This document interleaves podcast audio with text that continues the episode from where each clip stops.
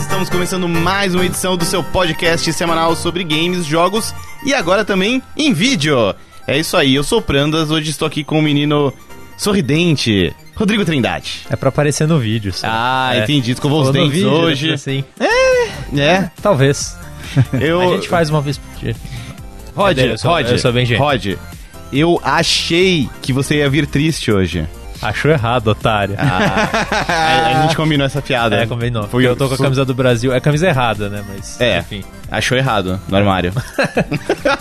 Ali na ponta da mesa, Pedro Henrique Lutilipe, Oi. também conhecido como P. H. Legal. Tudo bom, PH? Tudo bem, e você? Bem-vindo de volta. Obrigado. É isso aí. É, A gente não combinou nenhuma piada, né? Não. Não, então- A gente tem que combinar piadas pra cada uma das pessoas, senão Sim. fica meio desigual. Mostra É. um favoritismo aí. Um claro favoritismo. Esses santistas aí, É, né? A gente torce no mesmo time. Aqui à minha direita, de boné, de camiseta verde, ele, Lucas também- Patrício. Que também é Santista, né?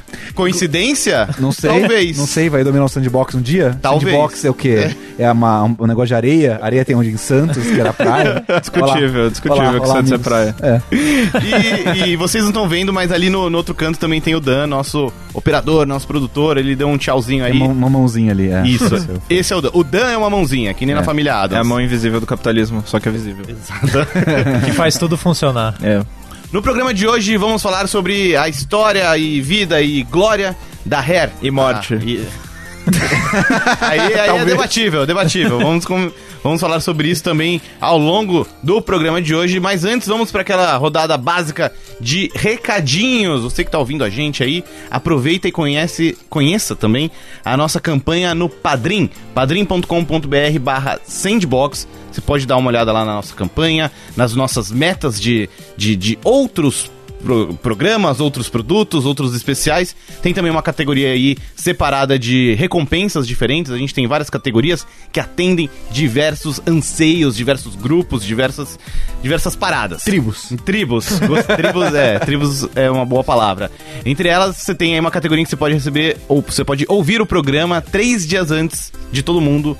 Você ouve na sexta, ele só sai na segunda e, e, e é isso aí, né, Rod? É isso aí. E, enfim, você pode ouvir antes, secretamente, do que as outras pessoas vão receber no feed delas. Você pode ficar seleto ali. Exato. E, e é por causa disso, inclusive, É. por causa desses benefícios, enfim, dessas contribuições, que a gente tá tendo podcast em vídeo também, né? Exato. Então, agradecer E- a todo mundo que É tá verdade. apoiando o programa. É. Foi super E, legal. e no final do programa, né, PH? É.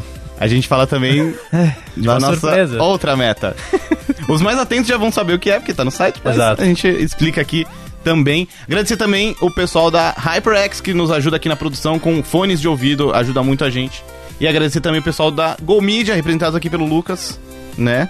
Que nos deu um teto, microfones e, e é isso aí, uma nova casa para o Sandbox, que hum, tinha outro nome. Enfim, Ah, me embolei. outros tempos, né? É. Vamos lá, vamos falar então sobre a história da Rare, um estúdio lendário, um estúdio com muita história, um estúdio que nasceu lá em meados dos anos 80, no comecinho dos anos no- 80, na verdade, ainda com outro nome, né, PH? Na É. época se chamava Ultimate Play the Game. Eu não lembrava disso. Que é um nome bem bizarro, né? O Rod, acho que eh, tava estudando a história da Rare. É, Eu, não. abri- eu botei no Google literalmente enquanto a gente tava começando a apresentação do programa, assim, mas. Bonito. Eu, eu s- eu sabia que ela era dos anos 80, não sabia que tinha um outro nome antes de virar Rare. Mas vamos traçar um- só um breve histórico, depois a gente vai entrando nos períodos mais marcantes, então, que aí dá pra gente falar mais das nossas lembranças e tal. Nasceu em 82, com esse nome muito maluco, lá na- no interior da Inglaterra. Quem fundou a Ultimate Play the Game são os irmãos Stamper, né? O Chris e o Tim Stamper. Daí, em 84, eles viram que, ou, no Japão tá rolando um troço muito louco, que era o Famicom. Daí eles arranjaram um Famicom, fizeram engenharia reversa e viram que, ou, a gente consegue fazer umas paradas muito legais com isso aqui. Criaram várias demos e, mano, e essa é uma parte da história que eu acho bem foda, tipo, eles fizeram várias demos e assim, ou, se a gente levasse isso aqui pro Japão pra mostrar pros caras da Nintendo? Tipo, é, pode crer. Aí eles foram pro Japão, Caraca. mostraram pros caras da Nintendo. Na época já devia ser o Hiroshi Yamauchi, né? Que ele ficou, sei lá, Era, era. assim, Sim, sim, sim. 150 anos no poder. E, e aí a Nintendo falou, tipo, realmente, isso daí é muito legal, tó. E deu um cheque em branco pra eles. Não sei se literalmente, mas assim, eles tinham meio que truque de dinheiro infinito com a Nintendo. E eles começaram a fazer muito jogo, muito jogo. Nossa, muito dessa jogo. época já? Nessa É. época já. Porque o que, que eles fizeram? Eles venderam a marca Ultimate Play the Game e criaram a Rare pra fazer jogos pro, Fami pro Nintendinho, né? Que chegou no ocidente em 85. Quando chegou, eles já estavam prontos. Nossa, a traição me parece ainda pior agora. É, Cara, eles lançaram, assim, coisa de dúzias de jogos de Não, Nintendinho. Nossa, tem, eu tô Uau, olhando aqui a ridículo. lista, tem muita coisa mesmo. assim. Que louco, eu é, não sabia. é ridículo, eles lançavam já com, com vários sob a jogos- alcunha de hair já. sob a alcunha de Rare. Massa. Eles lançaram vários, eles lançavam vários jogos por mês pra, pra Nintendinho. E isso, isso que é foda também, entre marcas originais e também muitos títulos licenciados, Sim. né? Beetlejuice, tem jogo de luta livre. Jogo de futebol americano, jogo de É. basquete. Tô olhando aqui, tem um do Michael, com o nome do Jo- Michael Jordan, inclusive. Assim, do- Mó doideira. pro Caramba. Nintendinho. E isso explica como que eles chegaram tão fortes nos anos 90. Ve- vieram os anos 90, em 91 saiu o Super Nintendo e eles já estavam de novo de olho no, no futuro. No começo dos anos 90, eles ainda estavam fazendo jogos pro Nintendinho, mas eles já estavam se preparando pra dar um salto maior, um passo maior, que era trabalhar com uma franquia da Nintendo. Então eles chegaram tipo, ô Nintendo, essa parceria tá mó legal, né? O que, que você acha da gente levar nossa relação um passo além? Falando, tá bom, o que, que vocês querem? Ah, a gente quer o Donkey Kong, que é só o primeiro mascote da Nintendo. É, que na época era mais impactante do que é hoje em dia, né? Porque hoje em dia a Nintendo tem, tipo, sei lá, dúzias e dúzias de franquias. É. Naquela, naquela época era meio que Mario, Donkey Kong e Zelda. Sim. é. Né? E dessas três, Donkey Kong tava no ostracismo. Sim. Fez muito sucesso no início Nos dos anos arcades, 80, né? nos É. fliperamas. Teve algumas versões caseiras, mas nesse meio tempo já tinha sido meio que subjugada por É. Mario, por Zelda. É, ele, ele tinha ficado pra trás, eu acho, já, né? Foi, assim, fica- tipo, o Mario ficou Zelda esquecido, era né? uma geração, como se fosse uma geração à frente dele, né? Ele era um jogo, tipo, ah, aquele jogo do arcade, eu acho, né? Tipo, É, ele nunca. é, do meu conhecimento, né? O, o template dele era meio próximo do Donkey Kong original, né? Ele não- ele chegou a evoluir, mas até Donkey Kong Jr. e tal tinha uma aparência relativamente semelhante. Era um jogo com estrutura não tão variada quanto um Mario ou um Zelda, né? Que E eram todos e- jogos evoluíram que- claramente. É. Sim, e eram todos os jogos, os Donkey Kong antigos, que nasciam no fliperama e migravam pros consoles. E, mano, isso nos anos 90 já não fazia mais sentido pra jogos de plataforma. Anos 90 você já tinha jogos de luta, que é, é- essa era a sensação do momento, né? Sim. Street Fighter, Mortal Kombat e por aí vai.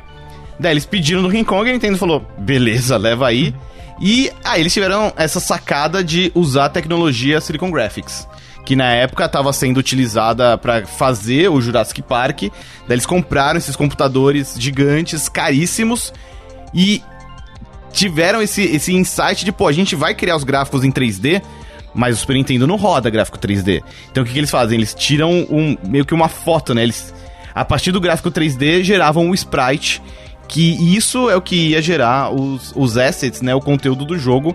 E aí conseguiram criar Donkey Kong Country. Foi um tremendo sucesso. Hoje em dia é o segundo jogo mais vendido da história do Super Nintendo. E o que deu aí bala na agulha pra eles fazerem o 2, o 3 e alçarem voos mais altos com Killer Instinct.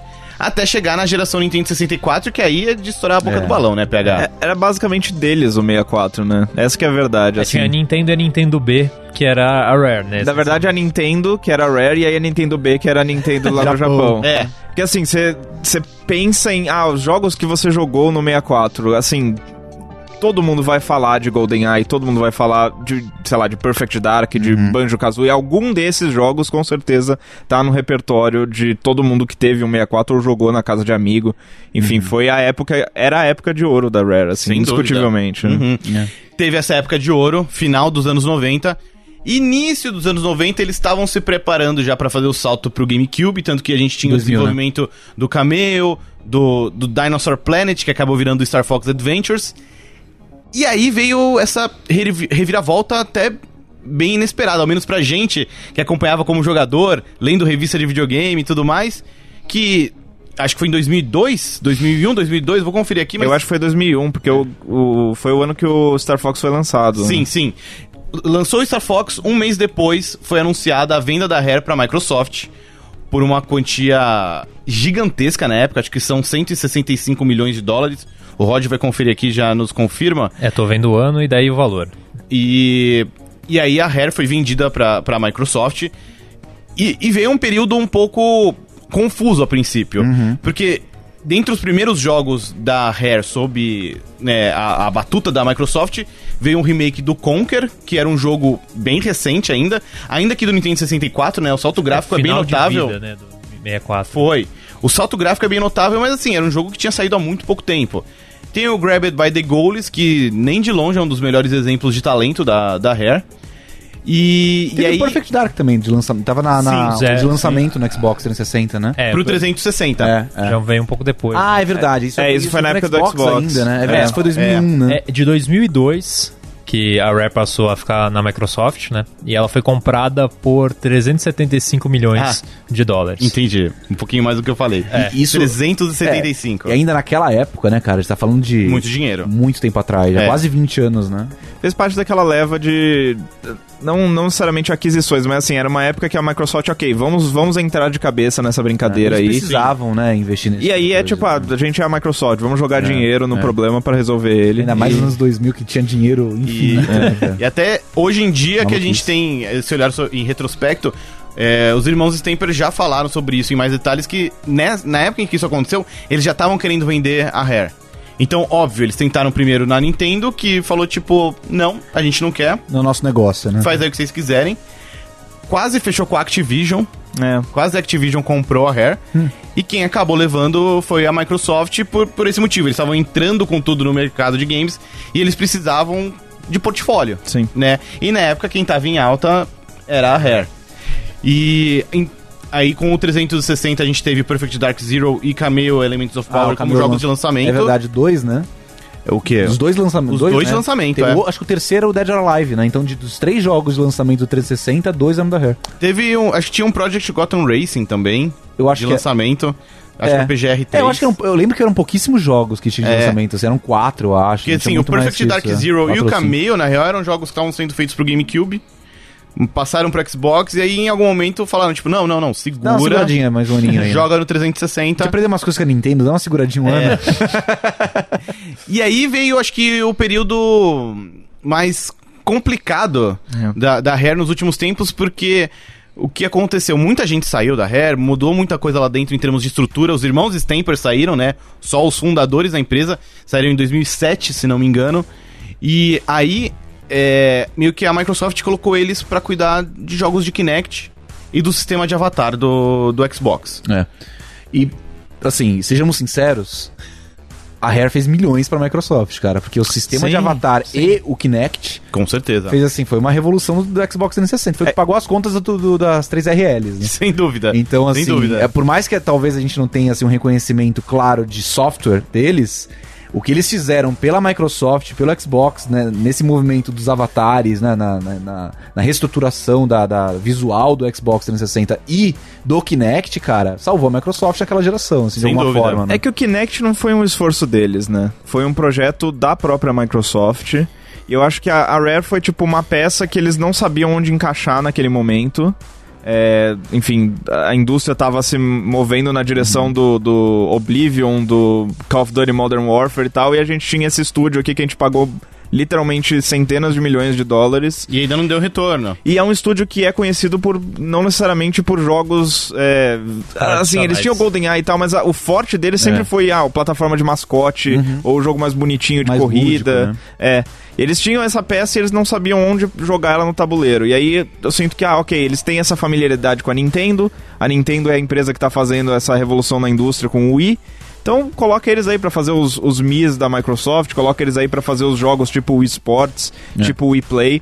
Eu, eu sinto que foi mais uma coisa de conveniência e de. Ah, vamos aproveitar. Eu não, não acho que foi uma coisa que veio da Rare. E, e isso é Com uma coisa que. certeza. Ah, não, É. com certeza não. Isso é uma Mas- coisa que nas é. entrevistas do- da galera que saiu nesse período aí, a gente vê que é, Uhum. rola- rolou um- uma grande insatisfação com o que a empresa tava fazendo naquela época. Não, eu, eu concordo 100% de que foi a Microsoft falando, ou faz isso aqui. Mas ao mesmo tempo eles fizeram, e por mais assim que, tipo, E fizeram muito bem. É, sim. os jogos de É. Kinect deles não são de todo mal, né? É que a tecnologia é muito limitada, muito capada, né? Até tava escutando um podcast esses dias sobre é, o desenvolvimento do Kinect em si, acho que foi o Peter Milenot, o Milenot, né? O Molinet. Molinet. É. É, Milenot, já, aquela piada que ele milenou muito tempo fazendo jogos dele, né? é, falando que a primeira vez que ele foi chamado pra ver o Kinect era uma coisa, e de repente ele foi capado, capado, capado, capado, e virou uma coisa completamente Nossa. diferente do projeto original. A ponto do projeto. pra dizer, Ele falando, né? Que o, o Milo, aquele projeto dele, da, do É. Ah, lá menino que vem. respondia.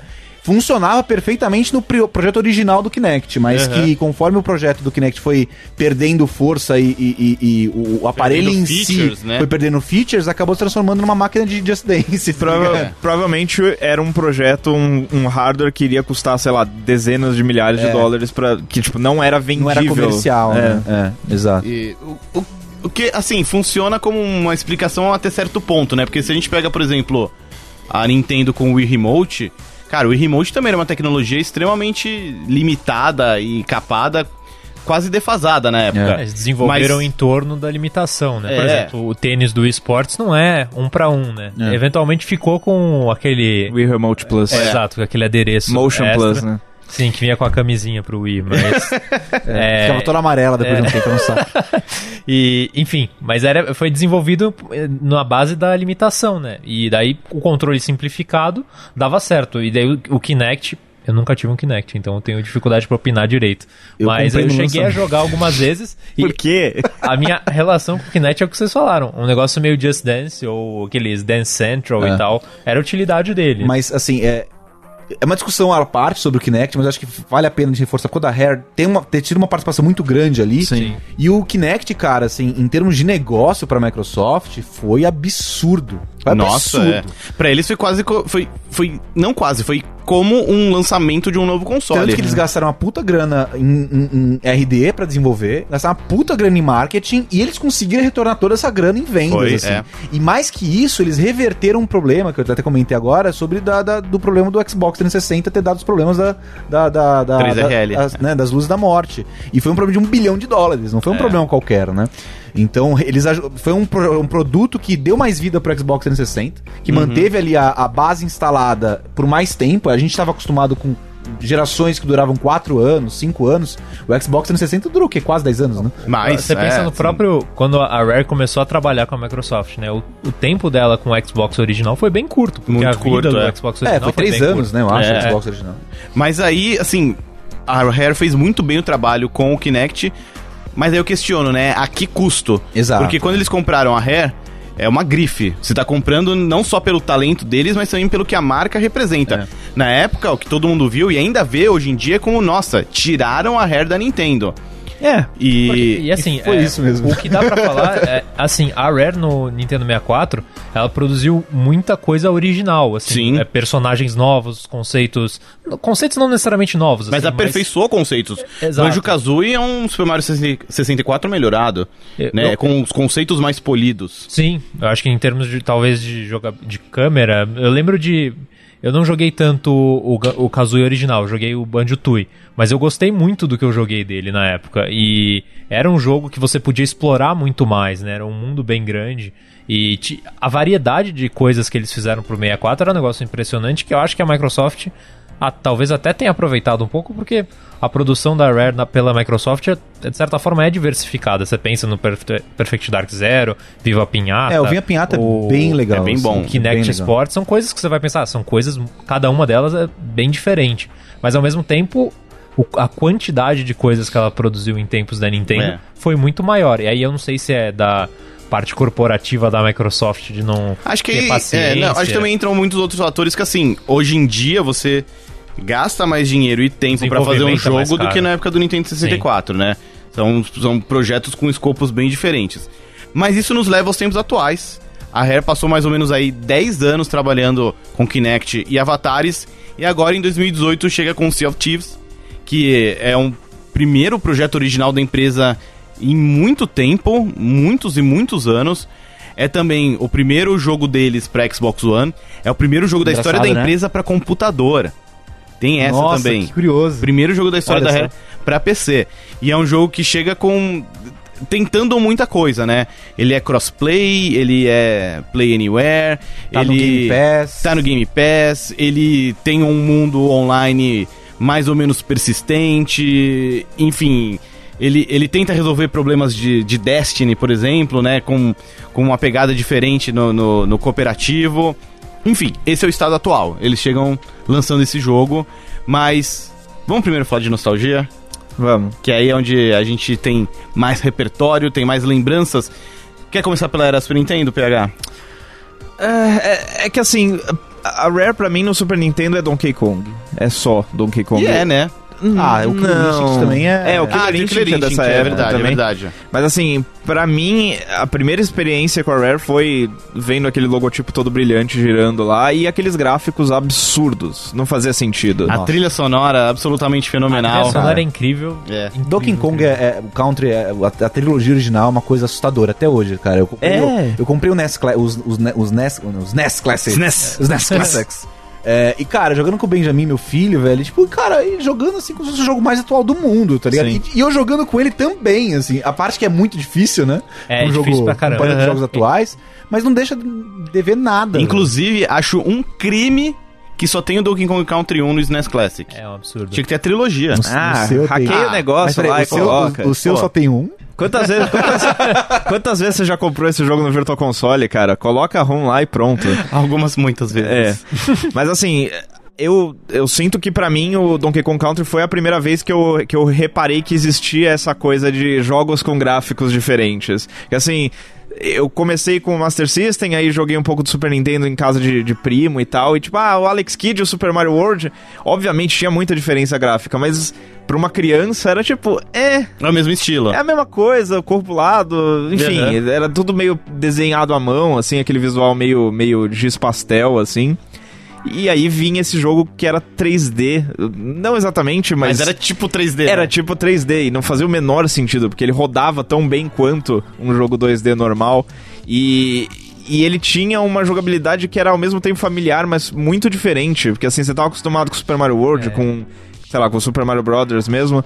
E aí você tinha ele, ele tinha os macacão que eram mais pesados e, e tinha um impacto grande na jogabilidade.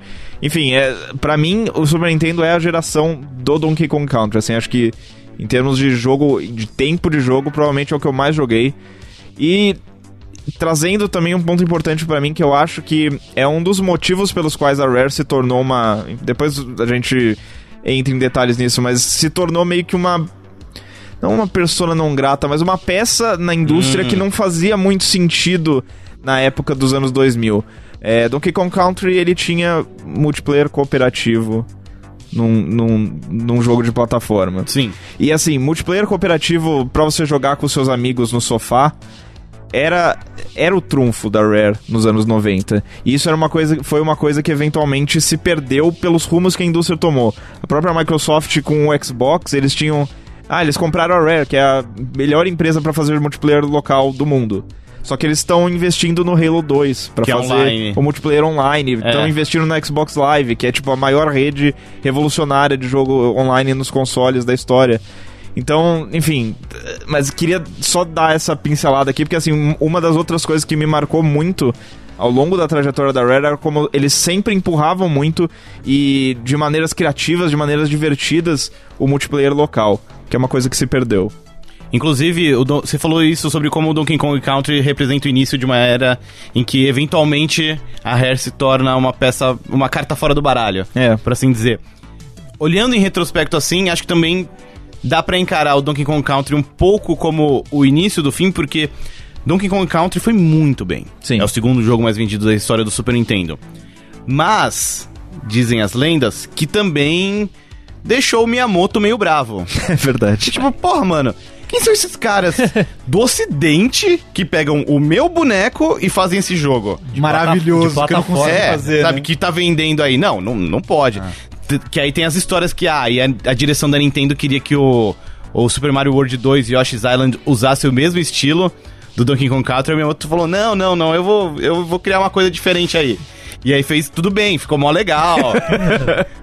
minha Boa, minha moto, valeu. da hora. chama. Mas Mó foi, legal tipo, esse. foi por pura birra, aparentemente, né? Assim, ah, não, não quero fazer que nem... e acho que isso, eventualmente isso culmina com a Nintendo não querendo comprar a Rare. Será, cara? Eu ah, não, não vou dizer que ai, é isso. Aham. Mas acho que, sabe, é um dos grãozinhos de areia que foi acumulando ali. Se perguntaram pro Miyamoto a opinião dele, ele falou não. É. Ah, acho- acho que isso dá pra cravar. Porque ainda a gente pega as histórias da Nintendo mais dos anos 90, início dos 2000, que é uma empresa ainda muito arcaica, com um gerenciamento familiar. É, e e eu acho que essa época ainda era o Yamauchi, né? O Ainda era o Iwata Yamauchi. vai assumir na metade da década, mais ou menos, né? Você imagina, tem essa empresa que ousou pegar a sua marca e fazer um jogo foda, ainda que rendendo dinheiro pra você. Aí depois ele chega e fala assim: preciso da sua ajuda. Ah, é? Vai lá. É. Vai só. Não, tô, tô de boa. Não quero comprar a Hair, tô de boa. É, é bizarro, né? E- esses gaijins. É, insolentes, né? Eu acertei o termo, vocês que falam japonês aqui. É, jogo favorito da trilogia Donkey Kong Country, Lucas Patrícia? Ah, eu tenho muito carinho pelo terceiro, porque eu acho que foi o que eu joguei mais. Mas não porque eu considero o melhor, mas Hum. é porque é o que eu joguei mais. O meu é o 2. Eu- Gosto muito. Eu gostava muito do 3 porque eu gostava muito da Dixie, mas assim, jogando. uh, uh, Rejogando como um adulto de- com discernimento, eu acho que o 2 é o melhor. Eu acho o 2 o melhor. assim. Cara, E aí? o que tem um espaço m- maior no meu coração é o primeiro. assim, porque primeiro. Era uma das fitas que eu tinha. Entendi. Então, era Você jogava e jogava e é o que eu jogava, joguei né? mu- muito mais, assim, do que os outros. Inclusive, quando passou a ter disponível no Virtual Console pra comprar eles, eu comprei de novo justamente o 1. Mas eu acho que o 2, pelo que eu lembro, era o que tinha mais variedade, como um jogo talvez fosse Nossa. o mais rico deles. Tinha mundo secreto. Cara, quando eu vi aquilo, tipo, Né? Foi o que eu menos joguei, assim. Eu Como tenho, jogado, eu assim? tenho jogado muito primeiro, porque eu tô tentando zerar com o Benjamin, né? Eu E nunca consegui zerar, nu- Então, eu até nunca hoje. zerei nenhum dos três. na Olha real. só. Nenhum Olha dos só. três. E o primeiro a gente tá muito longe, tá ligado? Não, Falta vai pouco. lá, pelo amor de E Deus. como tem save state, é muito. Ah, Porque, é. mano, as fases da- da... da fábrica. Não, do, do carrinho de. Ah. Mano, é, é- é sem brincadeira. Eu já sou um adulto. Eu não consigo jogar aquilo, cara. É surrealmente difícil. Mas é, é muito legal. Não, é maravilhoso. Legal. É maravilhoso. assim. É, é aquele sofrimento que você gosta de. É, é o de- Dark, é o Dark Souls da plataforma. É, né? Deus. Vamos agora pra geração do Nintendo 64. É, é a primeira vez que alguém fala isso no Sandbox? Não. No Dark Souls de alguma Não, coisa? não, é, Já teve? É, Não. É, é sim, porque a gente. eu Acho que o Pablo tentou falar isso no do Monster Hunter. Que eu falei, ah, eu comparo com Dark Souls. Aí eu o bati Pablo- nele, é, eu exato, fi- eu fiz você tipo uma- Evitou que isso é, acontecesse. violência verbal, Acho que no né? programa anterior quase teve um Dark Souls do eSport também. que aí a Pri não deixou o Guerra falar, alguma coisa, alguma coisa assim. Em, Boa, minha de- Pri. em minha defesa, minha expressão deixou claro que foi irônico, tá? É, será? Vocês podem ver. Foi, óbvio. Será que você não tá falando isso com ironia agora, que você será? foi irônico? Não sei, será? Muito meta. Vamos agora pra geração do Nintendo 64, onde teve aproximadamente uma caralhada de jogos da Rare. Todos, todos muito bons. É?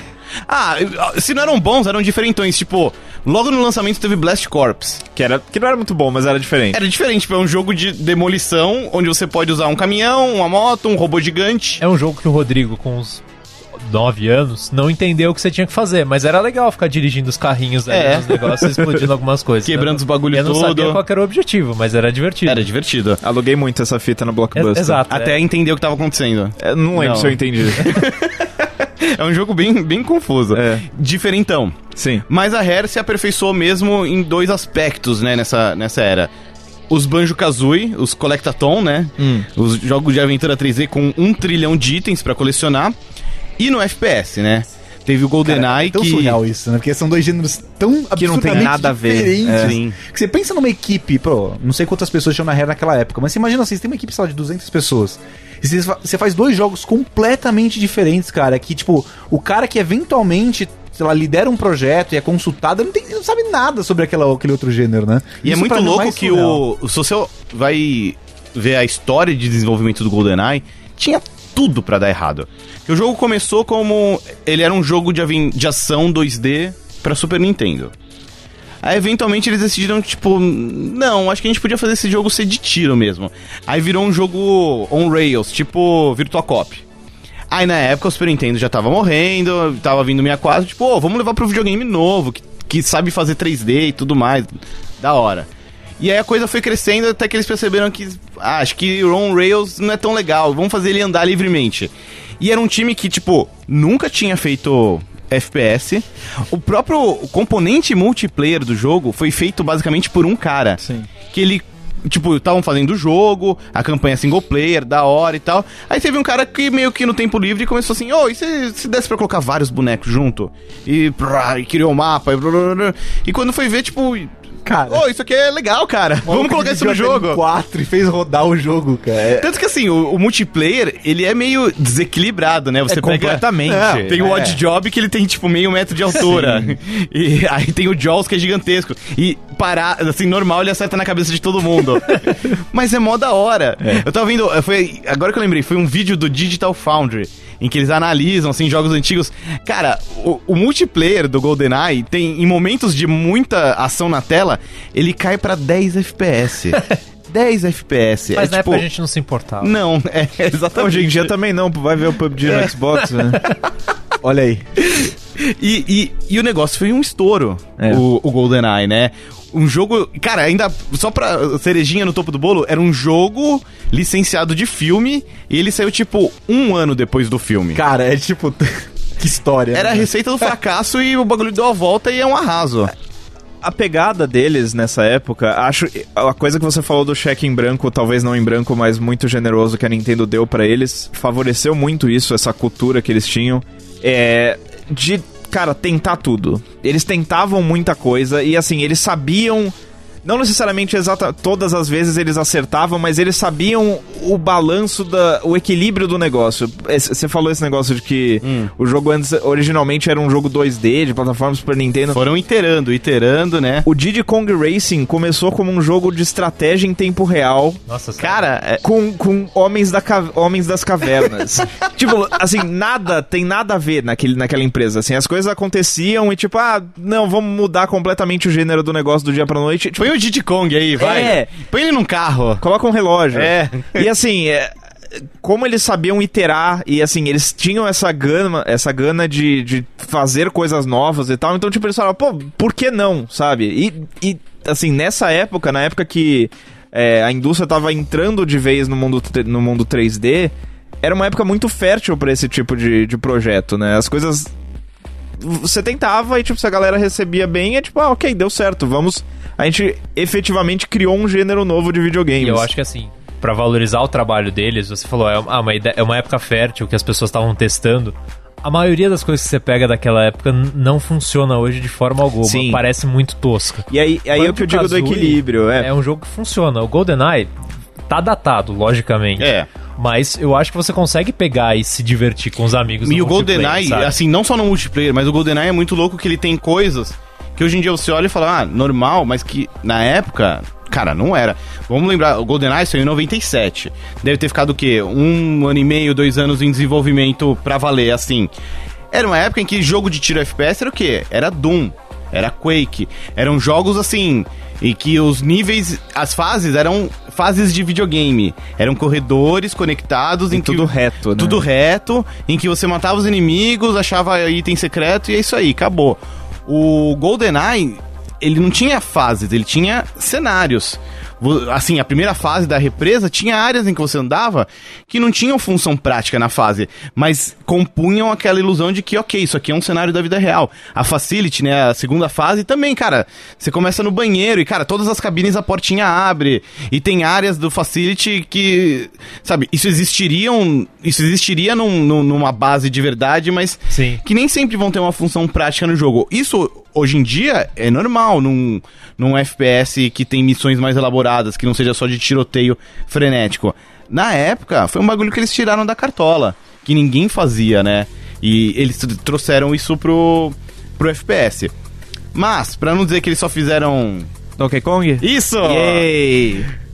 Eles, Donkey Kong 64 pesou a ganância. eles, exa- eles exageraram pesado. Muito, né? Sim. O primeiro que o jogo só funciona se você tiver o Expansion Pack do Nintendo 64, Ele né? vinha, né, com- Eu acho Ele que vinha vinha, com o né? Expansion Pack. Eles pensaram assim, cara, a gente vai fazer esse jogo aqui, mas só vai funcionar com isso aqui. O que, que a gente faz? É. Ah, vai ter que vender o jogo com o bagulho, tá ligado? Põe junto, Põe velho. junto, cara. Eu não sei quantos jogos usavam o Expansion Pack, mas os dois. que eu Majora's. sei- Então, eu sei de dois: Majoras e o Donkey Kong 64. Perfect Dark usava. Ah, é? Assim, sem o Expansion Pack era só opcional. funcionava, mas só funcionava tipo multiplayer pra duas pessoas. Ah, é? tá. A campanha não rolava. Olha só. Ah, eu achava. Então, e- eu não sei se o Perfect Dark vinha com. Não, mas não o, Ma- vinha. o de horas vinha, e papo, ao que tudo indica nessa discussão, o, 64 o Donkey Kong 64 também, né? Sim. Também. Mas eu- é, o engraçado é que eu lembro, assim, vividamente na época que os anúncios na- nas revistas da era tipo, cara, era legal ter o Expansion Pack. Porra, mano. Tipo, porra, que da hora, esse jogo precisa de É. mais poder pra rodar, vai Essa ser É aí- muito louco. Eles, tipo, eles vendiam isso como uma, coisa, uma coisa boa, não, É. né? Tipo, tem um Play 4 Pro aqui. É, então, é que assim, de certa forma. de certa forma, é um pouco mais prático você ter um expansion pack. não- é, você pensa no Play 4 Pro, você precisa comprar um videogame novo, né? É. Então tem uma diferença Se eu considerável. puder só encaixar uma né? camada, ver É. uma camada, eu só encaixo em cima. Mas o Donkey Kong 64 começou por aí. Você precisa ter a, a droga do Expansion Então, Pack. não começou por aí. Ele, ele chegou nesse ponto porque eles É exageraram. verdade, é verdade. Ele- esse jogo precisa do expansion. Ele não faz, ele não tem gráficos uh, Não. incríveis acima do Banjo Tooie. Ele não tem mundos maiores que os do Banjo Tooie. Ele tem coisa demais. Tem que coletar- Você tem é cinco coletável. macacos, você joga com os cinco macacos.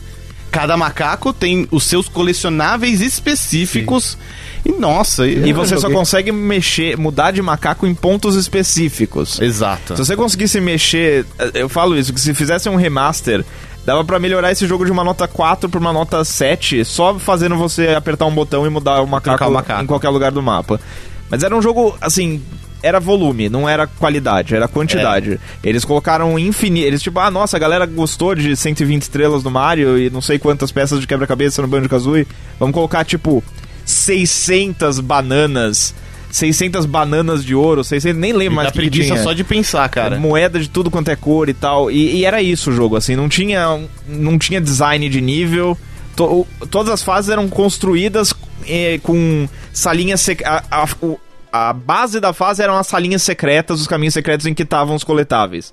Não era tipo, ah, tem uma fase e aí tem os, os Uhum. caminhozinhos, os meandros que você pega pra achar os coletáveis. Era tipo, não, o jogo é os coletáveis. E, cara, Não dá, Não, não tem, dá. não tem cabimento, É. né? É, vira meio que uma checklist, né? Só que com muito mais coisas, que daí eu acho que desvaloriza o, pró- o jogo em si. Sim, né? porque você É. tá fazendo tudo, tipo, qualquer coisa que você pega, você tá pegando um coletável. Eu acho que aí, te- pra mim, a minha, a minha memória da Rare afetiva é ainda melhor, porque eu acho que eu nunca tive um jogo de 64 dela. Os jogos que eu tive, é, eu aluguei, acho que Blast Corp, é, Jet Force Gem- Gemini, é, Pe- Perfect Dark, GoldenEye, o Banjo Kazooie e Tui, eu joguei na casa de amigo, o Tui quase até o final. Então a minha re- relação foi um pouco diferente, talvez. Então, por exemplo, esse jogo eu sabia que era assim porque meus primos tinham. Entendi. Mas eu achei ele legal na época porque eu não tive que. ir Não, atrás e na de época vários era, itens. era. Nossa, era impressionante. Era Donkey Kong, Mas eu lembro que, por 3D. exemplo, do- na época em que eu, sei lá, era moleque, tava na escola e tinha tempo livre pra jogar videogame, eu não terminei Donkey Kong 64 por preguiça. Porque chegou uma hora que, tipo, mano, Não dá mais. chega, sabe? E eu, E ainda olha que você tinha tempo, né? É. Pra essas coisas. eu ainda acho que o Donkey Kong 64 foi uma, uma grande obra da indústria das revistas de videogame que queriam vender aqueles detonados gigantescos separados.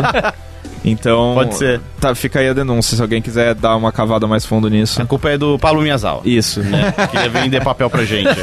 né? E a gente comprava com alegria. Com né? alegria. Não, dá pra negar. Nossa, aquele detonado do Final Fantasy VII da Gamers, cara. Obrigado, Fabão. Pra falar de outros jogos, né, do- da, da Rare na época do 64, teve o Diddy Kong Racing que você citou aí. Melhor que Mario Kart 64, sim. Eu sei que vocês todos concordam. Eu gostava que tinha aviãozinho.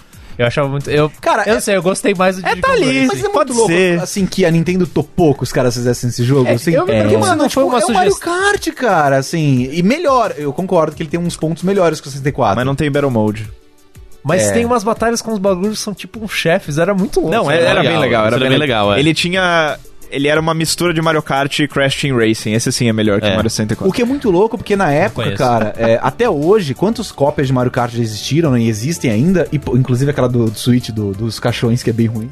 Dos O quê? Coffin, Coffin Racers. Meu Deus. Eu não faço a melhor ideia do que você tem, tá falando. né? tem um jogo tem um jogo de Switch que lançou um, um tempo atrás que é corrida de monstros de caixão e tal e é um tipo Mario Kart mas enfim é, e até hoje cara quando você fala assim pô jogos que não são Mario Kart do estilo Mario Kart ainda lembram do do, do Didi Sim. então tipo é muito louco como na época eles conseguiram Um criar jogo uma né? de coisa mais de que vai- 20 anos. Isso, é- isso eu acho um negócio surreal, assim, como eles conseguiram emular aquela fórmula de, uma- de um jeito diferente e ainda assim ser relevante a ponto de até hoje a gente considerar. E é divertido que eles usaram os mascotes da própria Rare, né? Além dos caras do. É. Mas isso antes do lançamento, né? É. O Banjo apareceu no Diddy Kong Racing antes de sair Banjo Kazooie. Tá, Tanto que ele é meio feio, assim, É. perto do, do, do O jogo Conker final. era fofinho. É. É engraçado. E isso. depois ele virou um beberrão. Eles fazem parte do mesmo universo, será? Talvez. É o multiverso. O multiverso da Rare. É, queria falar de Star Fox Adventures. Mais especificamente porque ele era Dinosaur Planet antes. É. Que acho que teria sido um jogo muito melhor. Eu achava tão legal dos previews. Nossa, eu curtia pra Mas caramba. cê- Vocês não gostaram do que saiu? Eu acho ok o que saiu. Acho que sal- salvaram, conseguiram salvar. Mas tem momentos terríveis, cara. É, As fases de nave são eu, eu lembro de um desnecessárias. problema, eu tive um problema muito. Eu gostei muito desse jogo. Esse é um daqueles jogos que você fala, uau, gráficos. É, Que sim, na época isso foi um é. jogo impressionante visualmente. E eu lembro de, uma, eh, de um pedaço do jogo que era que você tinha meio que um. ca- Não era exatamente um cabo de guerra, mas parecia um cabo de guerra. que Você tinha que empurrar um bagulho e deu Isso é o cara no horrível. buraco. É horrível. Eu nunca consegui fazer aquilo sozinho. Você tinha que ficar, tipo, apertando o dedo, assim. E eu não conseguia de jeito nenhum, de jeito Destruiu o nenhum. botão. É, eu nunca consegui passar daquilo sozinho. E eu lembro que. Calma, até como tem- você passou então? Alguém fez pra mim. Eu não lembro Ah, tá, tá, exatamente, tá. é, o que eu achei que aconteceu. você, tipo, ao- metade segurou metade do controle e outra pessoa segurou Ah, e- metade. E, e, assim, é, eu não lembro exatamente se tem hoje em dia um tutorial na internet pra passar daquilo. Eventualmente Não eu sei. vendi minha É. cópia do Hoje em jogo. dia tem um truque que você pode fazer pra passar dessa parte, que é abrir o vídeo no YouTube e ver o jogo por lá. você não quebra o controle, você não tá sofrendo. Mas eu gostei muito do jogo, apesar desse, desse problema específico, assim. Que é louco que é um jogo que é- tava- É, um Zelda. E, e o desenvolvimento dele tava muito avançado no Nintendo 64. Se você entrar na- no YouTube, tem muitos vídeos, tipo, demos gigantescas do jogo rodando no 64, É. como Dinosaur Planet. Lembra, ah, nas re- revistas gloriosas É. tinha muita coisa disso. Daí, eventualmente, a Nintendo, se não me engano, Miyamoto, virou e falou: Ô, e se a gente colocasse o Star Fox aqui? Faz tempo que não tem Star Fox, põe aí o Star Fox. Ai, tá bom. Aí o- Aí tá, tipo, o Fox com um dinossaurinho que acompanha eles. Ah, é, é, ok. Ele Mas viaja eles tiveram que, por planetas, tipo, é né? Então- enfiar lá umas fases de nave que, tipo, não, tá- não são bem feitas, não funcionam, né? Mas, é, o tempo está rugindo, então a gente vai dar uma, uma, uma apressadinha Acelerado. aqui. Acho que dá... Quando Tá. o papo é bom, né? Ela- Da era Xbox 360, assim, acho que o mais notável é o Viva Pinhata. O que, que vocês Do acham? estilo O mais deles. legal. É, é o, é o que mais tem cara de, É então que pa- de hair. Você Tem fala, oh, talvez- isso aqui é da hair. A identi é onde a identidade da Rare apareceu, talvez, Sem dúvida, no, no é. Xbox. Eu não sei no Cameo e nos outros jogos que vieram um pouco antes, né? Mas Ah, o, cê- Ca- é, o, o Cam e o Prefeito Dark Zero, eles têm cara, tipo... eu- ok, eles já estavam quase terminando esses É. jogos, só botaram nessa Forma. plataforma. Master, né? Até eles assim, eu já vi É. isso aqui num jogo muito O próximo. próprio Perfect Dark Zero, eu acho ele bem mal menos. Os dois são, mais ou menos. Lembra que a gente começou a- uma live Foi, do Camelo. Camelo? É um jogo estranho, é um jogo É. meio truncado, meio. que não é, o, não é a marca registrada da Rare. Eles, Eles- sempre tem uns- umas mecânicas mal precisas e tal. O Camel tem umas coisas que, ah, você aperta esse botão e você gira e. ah, não funciona direito. Dá a impressão de que é um jogo que, tipo, eles estavam mexendo, parou um tempo, voltou um tempão depois. Onde a gente tava mesmo? Ah, não sei.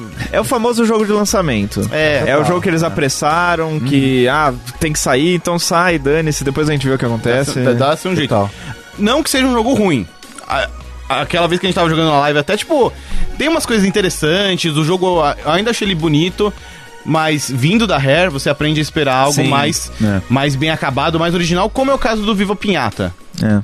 que apresentou uma franquia nova, tinha, tinha conceitos muito interessantes, era meio que um. Era quase um The Sims mais infantil, um né? Farmville com.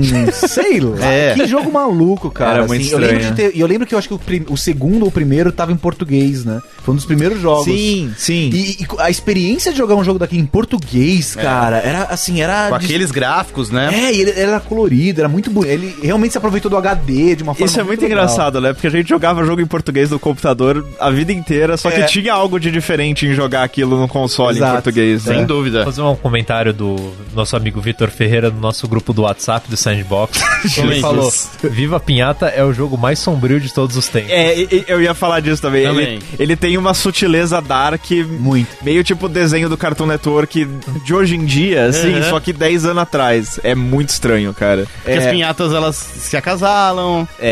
É. Não, Elas e quando elas morrem. morrem, E aí o lance de tipo, ah, não, porque a gente vai matar aquela pinhada. É, tipo, tem umas coisas oi? meio, tipo, Oi? você é colorido, cara. Você não pode falar esse tipo de coisa. Não, É. e, essa- e- e toda a coisa de que, tipo, ah, ok, eles são seres vivos e tal, só que eles são pinhatas. Tipo, o que, que acontece com pinhata? Elas É, quebram. Morre na mão das É. crianças. Elas são feitas para serem quebradas, elas têm um monte de E doce darem dentro. presentes de dentro. É, com- acontece, né? Acontece. Mas acho que o Viva Pinhata ele sofreu um pouco por conta do legado da Rare. Que quando veio aquela coisa de, meu, é um jogo novo da Rare pra Xbox 360, cara, acho que todo mundo. Tipo, eu não sei se já tinha saído o Banjo Kazooie Nuts and Bolts. Eu acho que não. que foi né? uma decepção. Ah, Eu, eu tô olhando aqui a lista, depois, inclusive. O- o- eu acho que o Banjo foi onde a gente falou, hum, não tem É. mais jeito, Rare. Tipo, pra, pra, pra Microsoft, assim como a gente esp- aguardava. Porque o Viva Pinhata, eu acho que foi um projeto que, tipo, entrou num gênero que é mu- era muito novo pra console, Sim, sim. né? E num momento, que eu- foi o que o PH falou, que a indústria começava a se coçar pra ir pra jogos mais adultos, é, é a adolescência da indústria de games, né? É. Tiro, é porrada, não sei o quê. E, tipo, era um jogo mega infantil, então, assim, ele meio que ficou um corpo estranho na época, né? Tipo, a percepção do Viva Pinhata foi muito estranha na, Foi. É. naquele momento. Então, eu acho que ele foi muito prejudicado pela... Pela, pelo, Pela época em pelo que saiu. momento que saiu, né? Agora o Banjo não. O Banjo foi tipo, ah, agora eles vão lançar um Banjo, não sei o quê. E eles trocaram toda a mecânica de aventura, a plataforma 3D que todo, assim, muita gente queria ver de volta, ainda mais em HD. Porque fazia sentido experimentar, inventar coisa nova quando É. você lançava 30 jogos por ano. Quando você, tá- quando você muda pra uma, uma linha de produção que, tipo, é um jogo por ano. É tipo, com uma marca que todo mundo sabe o que esperar da É. época do 64. E esse jogo é completamente diferente do que você espera. É. Dá até uma tristeza lembrar do Nuts and Bolts. E eu tô olhando aqui na lista da Wikipédia dos títulos da Rare. O Banjo-Kazooie Nuts and Bolts está descrito como um jogo de construção de veículos. E é, isso, é, isso mesmo. Não é um jogo de plataforma. É, é um jogo de criar carrinho e ver o que acontece. E acho que isso deixou muita gente Foi, cara. chateada. Foi, assim, era a chance deles terem emplacado um puta jogo de plataforma da hora, assim. Mas eu não sei se talvez a Microsoft tenha sido meio. Eu acho que mesmo na geração HD, o começo da geração HD, é, jogos de plataforma em 3D foram meio deixados de escanteio, assim, e sobreviveram um pouco... Ah, A Ah, Nintendo. É, então, Era Galaxy. que era, ainda não era HD, né? Era no Ah, Wii. mas ainda- precisava. Ah, precisa- é. é. É, tipo, nos é, consoles, H- nos primeiros consoles HD, é, s- jogos desse tipo não tiveram espaço, né? Eles foram trocados por outras coisas. É porque até os de PlayStation 2, né? O Gex, o- os Sim. Spyros, Ah, todos é. morreram no Play 2, né? Ah, teve o Ratchet and Clank, que eu acho que foi. Sim. Foi Jack. o único que, Jack and Dexter, né? é, que sobreviveram aí bem até nessa geração, mas eu acho que o Banjo tinha essa expectativa Responsa. de, pô, cara, é um jogo que eu joguei, era muito bom, Eu sei o que esperar disso. E, tipo, mano, era, tava muito fácil pra eles, tá ligado? Não precisava nem ter tanto esforço. Mas acho que É. eles acabaram naquilo de tentar inovar demais e perderam um pouco ali a, a mão. né? Porque a mecânica de criar carrinho até que é legal, funciona É, bem. é. Mas não é isso que a gente queria, Não. né? Podia ser um complemento do jogo É. tradicional, tá ligado? Vamos pular agora pra 2018. A Rare voltou ativa. A Rare lançou um jogo novo, uma franquia original pra Xbox One, Sea of Thieves, PH, o palco é seu. Ai, Deus. então, eu, eu não queria falar mal s- solto, assim, então eu assinei a, o Game Pass lá, dei uma testada no jogo por, assim, umas 5 horas e tal. A impressão que eu tenho é que ele é, é um jogo daquela mesma leva de, sei lá, Rust ou Ark, que são jogos que pegam... Eu tava conversando com o Rod esses Sim. dias sobre isso. São jogos que pegam a- a- a, a linha de sucesso do Minecraft e entendem ela um pouco errado, eu acho. Que, assim, o Minecraft ele tinha toda essa, essa pegada de, ó, vamos. É uma plataforma para a jogabilidade emergente, né? Que é tipo, ah, os jogadores criam as suas histórias. É. Só que, e a galera, assim, Rust, Ark, Survival Evolved são jogos que, assim, é, é uma sandbox. Ei! Ó. Só que, assim, e, tem, e eles levam muito a sério essa coisa de, ah, o jogador cria o seu próprio objetivo. Só que a real é que o jogo, esses jogos e o Sea of Thieves, eu sinto isso também, são jogos que não, não me dão motivos o suficiente pra buscar esses objetivos. Porque, assim, o, o Sea of Thieves é um jogo que, que, cara, tem, sei lá, quatro, três tipos diferentes de objetivos. É, o mundo é enorme, tem assim ilhas super variadas graficamente e tal. Só que quando você chega nela, você descobre que tipo, não tem nada de diferente pra fazer em nenhum desses lugares. Tem O que é uma pena, porque assim, a própria mecânica de hum, hum, manusear o navio é, legal. Uhum. tudo muito legal. E assim, é tudo, é tudo montado pra. Ah, olha, você pode explorar esse mundo e nesse mundo você vai encontrar coisas muito legais. Explorar o mundo é muito legal, só que você nunca encontra as coisas muito legais. É, isso é, um- é uma constante que eu vejo nesses, jo- nesses jogos que tentam. É os jogos pro público do Twitch, né? Que é tipo, ah, vamos, vamos apostar na, nessa, na habilidade da galera de, de criar historinhas e, enfim, convencer os outros a comprar esses jogos. E não à toa, durante o beta e no lançamento, o jogo, tipo, tava bombando no Twitch. É isso, assim, É. Esse, esse, esse é o público que eles querem. É, E assim, eu, eu sinto que a galera esquece que o Minecraft começou, ele foi por assim, 3, 4 anos, ele não tinha multiplayer. É, é uma, é- ele criou esse, essa, essa febre de jogos é, de ah, sandbox aberto, gigantesco, que você pode fazer o que você quiser.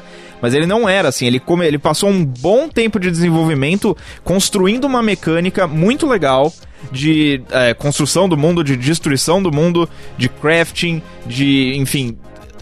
Assim, ele passou muito tempo aperfeiçoando essa mecânica antes de se focar em, em, em trazer os jogadores pra ter essa jogabilidade emergente. E eu sinto que esses jogos eles querem, eles pulam essa etapa. É a mesma coisa com. É que o No Man's Sky é um exemplo estranho porque o No Man's Sky nem tem multiplayer ainda, né? Mas, é uma situação análoga, É né? parecido, porque assim, eles criam um mundo, criam a, a estrutura básica da jogabilidade e esquecem de fazer o jogo mesmo, sabe? Conteúdo. É. E no fim das contas, o que eu vejo no Sea of Thieves é um jogo que, ah, ok, com amigos é legal, talvez, dependendo da, do, Da dinâmica. da, da criatividade da galera, o que é um, é um negócio difícil de, É totalmente arbitrário, né? Não É- dá é- pra você depender. Não dessa dá, criatividade. exato, não dá pra depender disso. Você tem que ter um jogo ali por baixo que mesmo, assim, o Minecraft, mesmo jogando sozinho, eu me divirto muito. Segura, é. É, e o Sea of Thieves não. O Sea of Thieves não, não, simplesmente não, eu não vejo valor nele como uma experiência pra um jogador. E eu acho que esses jogos, é, até, assim, o PUBG é um bom exemplo disso. Ele é um jogo que você joga, você tá ali com a galera, mas se você tratar as outras pessoas como, se você tipo colocar bot no lugar, funciona. Como é, é, reza a lenda é o que tem acontecido no mobile, né? É, Pois é. D- d- Enfim, f- mas funciona. T- Até a ilusão funciona, né? Até, até acho engraçado você comparar com o PUBG, que pensando assim... Eu sinto que o Sea of Thieves ele é um jogo com mecânicas muito bem resolvidas, muito polidas, mas que falta o conteúdo, falta um objetivo mais claro. É, Acho que a apresentação dele como um todo também é muito boa, porque eu acho que visualmente É. ele é muito legal. Eu até com- eu acompanhei a live de vocês lá no The Enemy e eu falei, pô, esse é um jogo que me É dá gostoso um de pouco assistir. de vontade de ter um Xbox, me dá uma curiosidade de jogar, É. Uhum. mas lendo as questões de tipo, pô, isso daqui é super raso, não parece ter um público muito bem definido, então é, é, depois do lançamento e ler essas coisas e tal, Uhum. eu fiquei com o pé atrás da minha impressão própria, sabe? Você tá duvidando de você mesmo. É. Porque assim, o o Sea of Thieves, ele tem mecânicas muito bem resolvidas, falta conteúdo, falta objetivo. Enquanto que o PUBG eu sinto que ele ainda é um pouco o contrário. Ele desde o início tem um objetivo muito bem definido, sobreviva. É. Tem 100 pessoas, Sim. vai, sobrevive. E a mecânica, ela é meio tosca, mas pouco a pouco eles estão polindo, e estão polindo, e estão polindo. E uma hora vai chegar, os dois estão... E é isso. Eu sinto que esses jogos, toda, toda essa leva de jogos aí, eles, eles pecam em não deixar claro qual é o objetivo do jogo. E assim, não precisa ser um objetivo tipo, sei lá, um um fim que desce os créditos e tal. Um objetivo mesmo pra essa jogabilidade emergente das pessoas, tipo, o, o Sea of Thieves ele aposta nessa coisa de progressão lateral, né? Porque você tem os. o- você pode criar vários equipamentos e tal, mas não, nenhum é mais forte que o É. outro. Que é um negócio que eu vi no Reset Era, alguém defendendo o jogo. Falando, ah, eu joguei mil horas de Sea of Thieves, mas meu amigo vai começar a jogar daqui dois anos, vai entrar, ele vai poder jogar comigo e tá no mesmo nível e tem o mesmo... des- a- O que por um lado é muito legal, porque torna o jogo muito acessível. Mas acho que menospreza um pouco sua evolução enquanto jogador. Que, assim, o que, que eu tô construindo aqui? E, né? e é uma. E é, vai contra tudo que, sei lá, a, a indústria tem aprendido desde Modern Warfare. Que, tipo, a galera quer, quer encher barra, quer progredir, quer subir de nível, mesmo que o nível seja insignificante no fim das contas. Então, eu, eu, eu vejo no Sea of Thieves um, um microcosmo dessa Rare pós anos 2000 aí, que é uma empresa que é, tá em- tentando achar seu lugar, tá tentando seguir febres, tá tentando ser diferente, mas ela não tem um propósito certo. Ela perdeu a identidade dela, né? Eu acho que com a saída de vários dos talentos dela que, enfim, estavam lá na origem da empresa, dos jogos até a metade dos anos 2000. Ah, os próprios fundadores saíram né, Exato. nesse meio E tempo. eu acho que a, eu não- não- a gente não vai ter tempo de discutir isso aqui no programa, porque a gente já tá até se prolongando, né? Estourando. Mas é, A galera vai gostar, é Sim, nostálgico. sim. Eu, por exemplo, gosto quando os podcasts vão, vão além do horário. Mas ah, tem vários, várias questões que f- saíram da Rare. Que as- ah, vários jogos que foram criados com pessoas que saíram da Rare, né? Tipo o Yuka Lele. Sim. e é tem outros projetos de Kickstarter e tal, das pessoas ex-Rare. Uhum. E a própria Rare não tá mais fazendo aquelas E é uma coisas grife, que- né? Eu sou um ex-hair. assim- É. Pô, opa! É uma baita esse, grife. cara, esse né? cara aqui é foda. Mas vocês trabalham na época do Super Nintendo 64, né? É. cara? Tipo, É, Não, não, não dos joguinhos de Kinect, eu sou da old school. é, Eu É, fiz um o banjo. Você comentou do, do Rust. É, eu achei muito curioso que no, no final de janeiro eu, eu visitei a Rare pra testar o Sea of Thieves e deu pra falar com os produtores e tal. E eles falaram exatamente disso. Um deles, o, o produtor executivo, o Joe Neat, ele falou que, cara, na época em que a gente começou a fazer, foi quando estavam começando a surgir esses jogos de narrativas emergentes, tipo Rust, tipo EVE Online.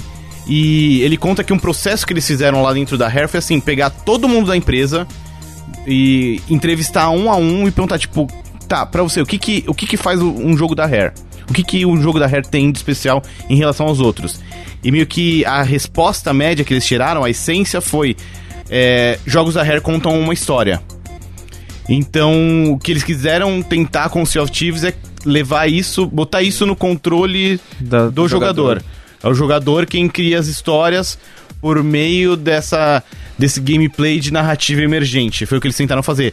E algo que eu achei muito curioso conversando com os outros funcionários do estúdio é essa coisa de transição de geração. Eu, fiquei com a- eu saí de lá com a impressão de que, cara, hoje em dia quem faz a Rare são os fãs da Rare de antigamente. E- então você tem, você ainda tem um pouco daquela essência de antigamente. Todo mundo lá tinha uma história tipo, nossa, eu era moleque, jogava Donkey Kong Country e agora eu estou aqui, olha só que doideira. É muito tipo o making off do Star Wars Despertar da Força. Tipo, eu nunca imaginei que estaria fazendo um Star Wars e agora estou aqui, sou um Stormtrooper. e então acho que isso ne- nessa transição é, não vou dizer que algo se perde, mas a, a identidade muda. Sim. Então- Ah, e não é um problema necessariamente. Não, não, é. Eu acho que eles se encontram. identidades se encontram, exatamente. É. Eles exatamente vão defender. E até acho assim, o Sea of Thieves, acho que da forma como ele está sendo é, desenvolvido, lançado, eu acho que ele tem uma ideia de ao longo do tempo se adicionar mais Isso, conteúdo sim. Ah, e tudo mais. Até tem sido a, a- a- a explicação deles foi tipo, oh, mas tem pouca coisa. Eles falam, ah, o jogo foi criado pra evoluir e pra ter mais Precisa conteúdo, pensar, blá, até blá, o- blá, O blá. Destiny original foi bastante criticado no, na Nossa. época do lançamento, E né? com razão. O No Man's Sky. É, acho que é um exemplo ainda melhor que, assim, eh, apesar de todo o backlash, ele está ganhando forma, ele ainda está ganhando coisa, e assim, hoje em dia é um jogo infinitamente melhor do que era Eu acho que no lançamento. É, né? nesses negócios de jogos como um serviço, even- pode ser usado pra um, algo negativo e pra algo positivo também, né? Não necessariamente. Há serviços bons e ruins. É. é, eu acho que o, o grande problema é você mudar a percepção né, de uma pessoa Sim. depois que ela teve uma experiência negativa com o jogo, né? É. Mas aí tem o Game Pass É. pra- pra- como aliado, eu né? acho que é esse modelo de negócio da Microsoft faz total sentido pra um jogo É. como esse. assim, é. Porque a barreira de entrada é muito baixa. Exatamente. Então, Né? você promover aí no mês que vai ter um update 2.0 com tais coisas, se você já paga aqueles 30 reais por mês. Ou faz se uma você- promoção no, si- no, ou no você- Game Pass. Ou você paga 10 reais ou 5 reais, eu tenho, sei lá, cara. É, É. muito barato. E eu velho, acho que assim. tipo, é ele- ridículo. e- Eles fizeram esse jogo com essa mentalidade, tipo, ah, é, histórias emergentes e tal. E eu acho que existe um público pra isso, e querendo ou não, esse jogo tem uma apresentação diferente de um Rust ou de um. É, Daisy, é, Daisy não. Daisy também era nessa linha, Sim, mais ou é. menos, né? Mas eu, eu tava pensando no Ark. Então acho que eles vão encontrar um público com isso daí. E, assim, a gente, a gente fala dos- da saudade da Rare antiga, esse jogo não tem esse, essa linha, mas enfim, é outra galera desenvolvendo e pode haver um valor aí no meio também, né? De qualquer forma. Hair, contamos com você.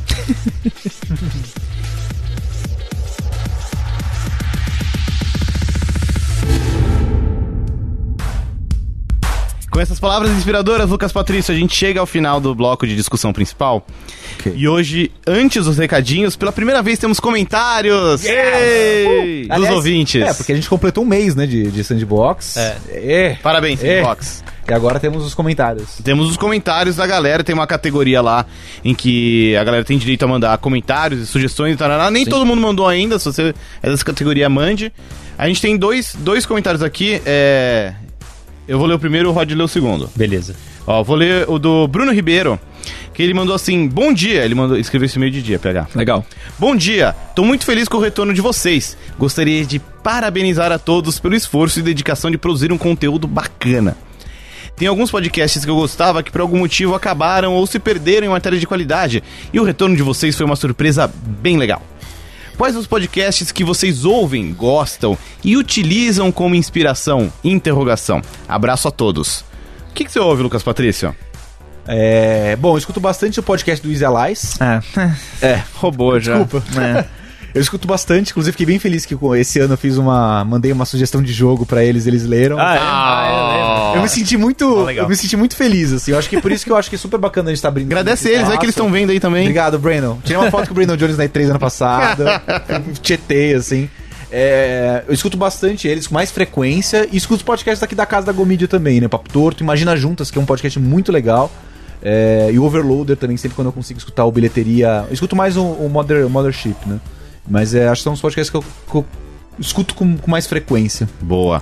Eu PH. se- Eu queria só falar que eu sentei do lado do Caio e do Damiani durante a revelação do Pac-Man na E3. Ah, eu não lembro se foi 2013 isso, do Pac-Man no, no Smash. Nossa! Foi muito da hora. Pirado. O né? Caio ficou Ah, muito E o feliz. Damiano também, mega. O Damiani é meio, é meio blasé, né? É. Ah, mas é que ele é meio. Bom, Tem um jeitão eu dele. gosto dele. Mas é, o, o que eu, assim, o podcast de games que eu mais ouço, assim, com. Ultimamente, não tão religiosamente, porque eu tenho deixado acumular um pouco, mas assim, o podcast do Easy Allies é a minha maior inspiração, assim, em termos de podcast. Eu gosto muito do.